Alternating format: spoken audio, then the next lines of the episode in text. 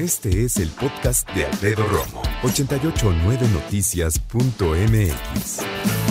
Quiero platicarte acerca de ese aparatito que tienes ahí, en tu escritorio o en la mesa o ahí en la mesa de tu negocio, ahí en tu oficina o que traes ahí eh, al lado de ti en el auto. Tu teléfono celular, tu teléfono inteligente, ¿no? Bueno, Déjame decirte que hoy más que nunca están hackeando la información que seguramente traes en tu celular. ¿Qué puedes hacer? Así de entrada, procura no traer tanta información en tu teléfono. ¿A qué me refiero? No traigas de entrada todos esos cientos de fotos que traes en tu teléfono. ¿Cuántas fotos tienes en tu teléfono en este instante?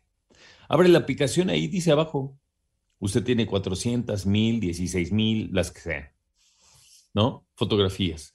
¿Por qué? Bueno, porque al ingresar a tu teléfono lo primero que buscan es material para poder extorsionarte.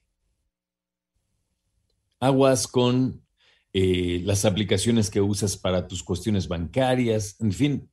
Mira, de acuerdo con datos de la multinacional que se llama Fortinet, durante el primer semestre de 2021, o sea, el año pasado, se registraron más de 91 mil millones de intentos de ciberataque en Latinoamérica.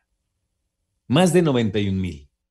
Bueno, dos tercios tomaron lugar en México.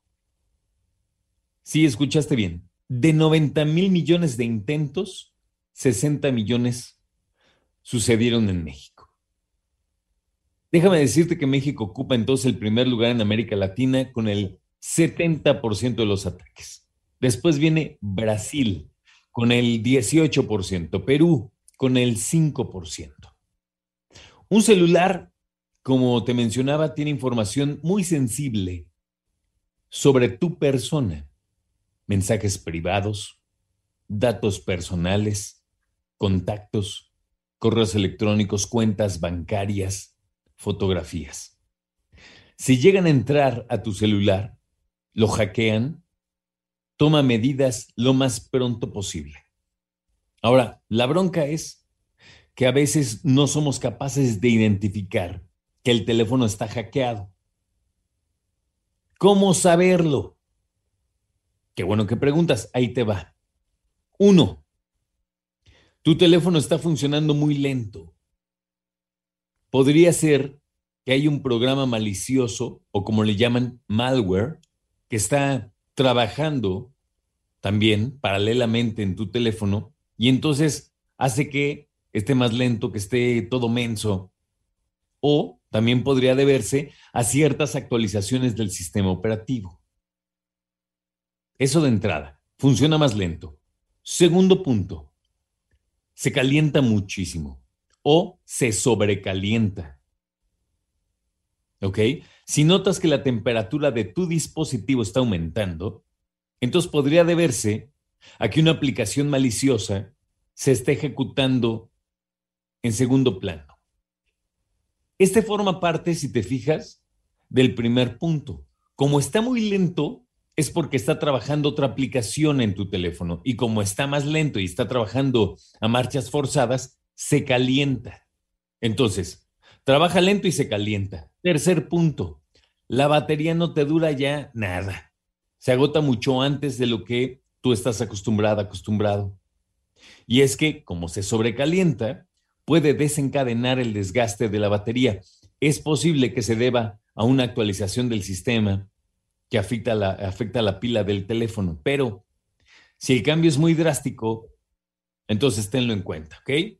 Otro punto importante, recibes y a lo mejor sin darte cuenta, estás enviando también mensajes desconocidos, tal vez a tus amigos o familiares, y son ellos los que se van a dar cuenta que llegan desde tu celular, que estás mandando mensajes, o mejor dicho, tu celular está mandando mensajes a través de SMS o tal vez WhatsApp, y que estás mandando ofertas trampa que se transmiten en forma de virus de una terminal a la otra. Dicho de otra manera, como alguien ya tiene poder de tu teléfono, tu teléfono está corriendo una aplicación, la cual no te das cuenta, y esa aplicación está buscando en tus contactos, en los correos, en los números de tus contactos y está mandando automáticamente mensajes SMS o de WhatsApp a todos tus contactos. Y le llega a tu mamá, a tu hermana, a tu prima y abren el mensaje y dicen, oye, ¿ya viste esta oferta que no sé qué? Ah, pues me lo mandó mi amigo Pepito o mi primo o mi hijo. Le dan clic y lo único que están haciendo es que con ese clic también sus teléfonos caigan en manos de estas personas y también sea un teléfono hackeado y a su vez este teléfono también esté mandando mensajes a otras personas para que caigan también en estas garras. Qué situación tan densa. También puede mandar correos electrónicos. ¿eh? Escucha a Alfredo Romo donde quieras.